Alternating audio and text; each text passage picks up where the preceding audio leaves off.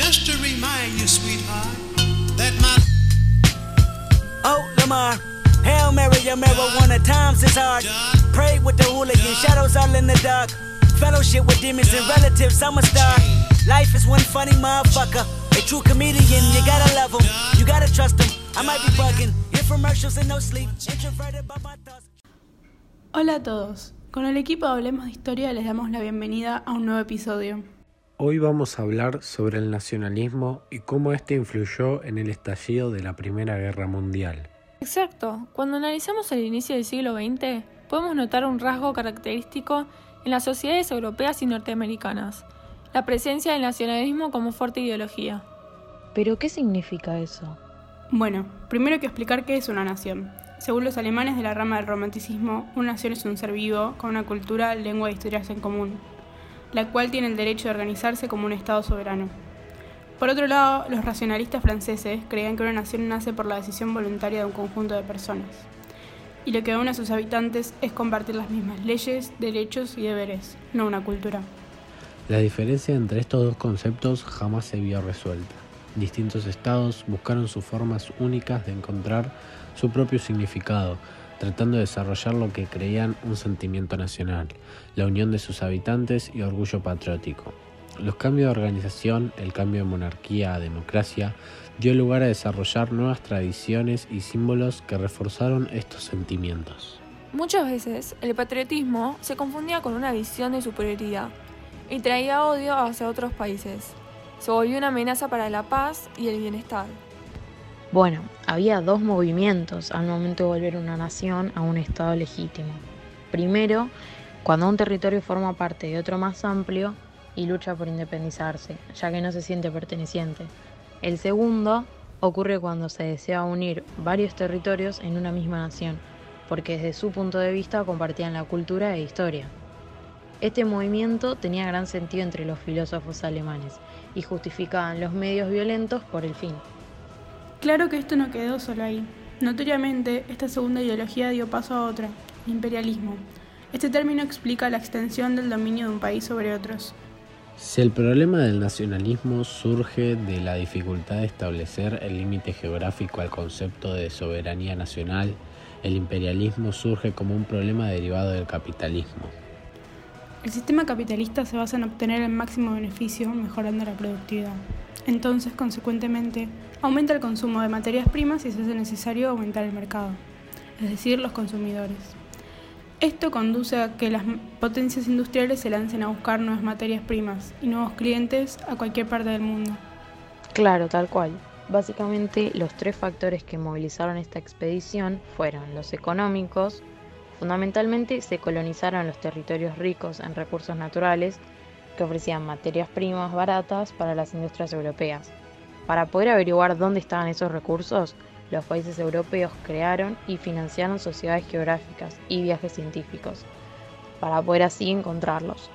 Una vez hallados, estos enviaban al ejército, según el derecho europeo, el país que había organizado la expedición tenía el derecho de conquistarlo y explorarlo. Por otro lado tenemos el factor político, y es importante este factor, porque la expansión territorial también servía para aumentar el prestigio de un país en el mundo y fortalecer así el orgullo nacional entre sus habitantes. Es por esto que las potencias conquistaron algunos lugares que eran estratégicos para controlar rutas marítimas y terrestres importantes. Por último, podemos hablar de un tercer factor que es el ideológico. La conquista necesitaba una justificación jurídica y moral.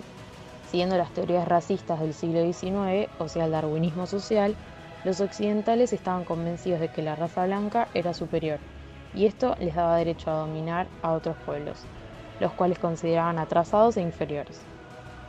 Pensaban que tenían la misión de civilizar y cristianizar a los demás pueblos. Durante el siglo XIX las potencias industriales se lanzaron a la conquista de territorios en Asia, África y Oceanía, con el fin de encontrar aquello que les permitiera satisfacer sus necesidades comerciales. Principalmente Gran Bretaña y Francia fueron quienes conquistaron mayor territorio. Esta expansión fue tan rápida y total que para 1914 el 84% de las tierras del planeta dependían de Europa y Estados Unidos. Se podría decir que Europa era el dueño del mundo. Para los países que lo llevaron fue relativamente fácil ya que contaban con una superioridad militar mucho mayor que la de los países colonizadores. ¿Y qué pasa con los territorios extranjeros una vez que son convertidos en colonias? Bueno, estos se convierten en espacios donde invertir sus capitales, mediante la construcción o mejora de obras públicas, por ejemplo, como ferrocarriles y puertos. Las colonias se convirtieron en mercados, podríamos llamarlos clientes, donde no había que pagar tributos aduaneros. Los colonizadores crecían mientras que los colonizados se veían perjudicados por el círculo vicioso en el que habían sido metidos.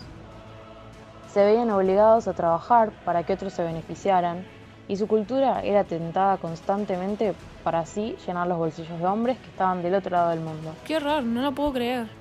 Una atrocidad. Pero, ¿cómo inició la Primera Guerra Mundial? Bueno, todo empezó cuando asesinaron a Franz Ferdinand, archiduque del Imperio Austrohúngaro. Por esto, el emperador de Austria, Franz Joseph, decide invadir Serbia. Esto es lo que da inicio a la Primera Guerra Mundial. Sabemos que en su momento Austria tenía una alianza con Alemania, Serbia con Rusia y Rusia a su vez era aliado de Francia y Gran Bretaña, alianza firmada en 1907 y que algunos historiadores acreditan como un factor que contribuyó a la agresividad de Alemania y el imperio austrohúngaro durante 1914. Los ciudadanos, la prensa y los líderes de cada uno de los países asumían que su país era superior al resto y que los sufrimientos de la guerra caerían en los demás. Sí, los ingleses creían que su poder naval y la riqueza de su imperio asegurarían una victoria en cualquier conflicto. Por otro lado, los franceses pensaban que la fortificación de su frontera con Alemania los protegería de un ataque. Los austríacos, por ejemplo, creían que sus fuerzas militares estaban mejor entrenadas y eran más eficientes. Los rusos, por otro lado, con su ejército de 1,5 millones se creían prácticamente invencibles, y los alemanes tenían un plan generado años antes para este conflicto en el cual si se daba una guerra contra Francia y Rusia al mismo tiempo, tenían que derrotar rápidamente a Francia y después concentrar sus esfuerzos en derrotar a Rusia, el plan Schlieffen, el cual intentó ejecutar al inicio de la guerra. Cada uno de estos países comparte la responsabilidad de los eventos que llevaron a la explosión de la guerra, pero el nacionalismo fue la corriente que lo llevó a ese precipicio. Sutilmente, casi sin percibirlo, fue el causante del caos. Los líderes de los países eran la cara, pero los ciudadanos, conscientes o inconscientes, eran quienes manifestaban esa filosofía y le daban fuerza.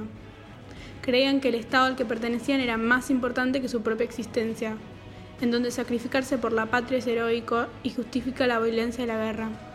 De nuestra perspectiva del siglo XXI, esto está muy alejado de nuestros ideales. Vivimos dentro de países, sí, pero sin embargo todo país no es más que un conjunto de varios individuos. Tenerle el amor a la patria no justifica hacerle daño al otro. La violencia entre naciones es innecesaria. Estos dos conceptos no son proporcionales. Como es sabido, la guerra terminó hace 96 años, pero la causa fundamental del conflicto sigue presente y sigue teniendo consecuencias negativas.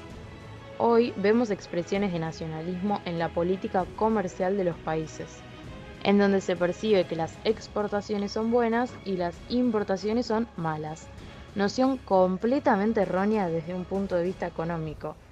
Pero bueno, las personas sienten que es así. ¿Y pero por qué lo sienten? Y porque asumen que es mejor que se produzca en el país y por nuestros ciudadanos, lo cual lleva al Estado a utilizar su poder coercitivo contra comerciantes, que lo único que desean es intercambiar mercadería con personas de otros países. Los defensores de esta política usan palabras como industria nacional, cuando en la práctica están usando al gobierno para forzar a todos a comprarle a un reducido número de competidores. La mayoría de ciudadanos toleran esto, no por ignorancia económica, sino por un nacionalismo que sigue presente en ellos, muchas veces sin darse cuenta. Es un nacionalismo inconsciente, podríamos llamarlo. El primer paso para derrotar esta filosofía es reconocer que existe. Y terminando con esta última explicación, nos vamos despidiendo. Esperamos que lo hayan disfrutado mucho y nos vemos en el siguiente podcast de Hablando de Historia.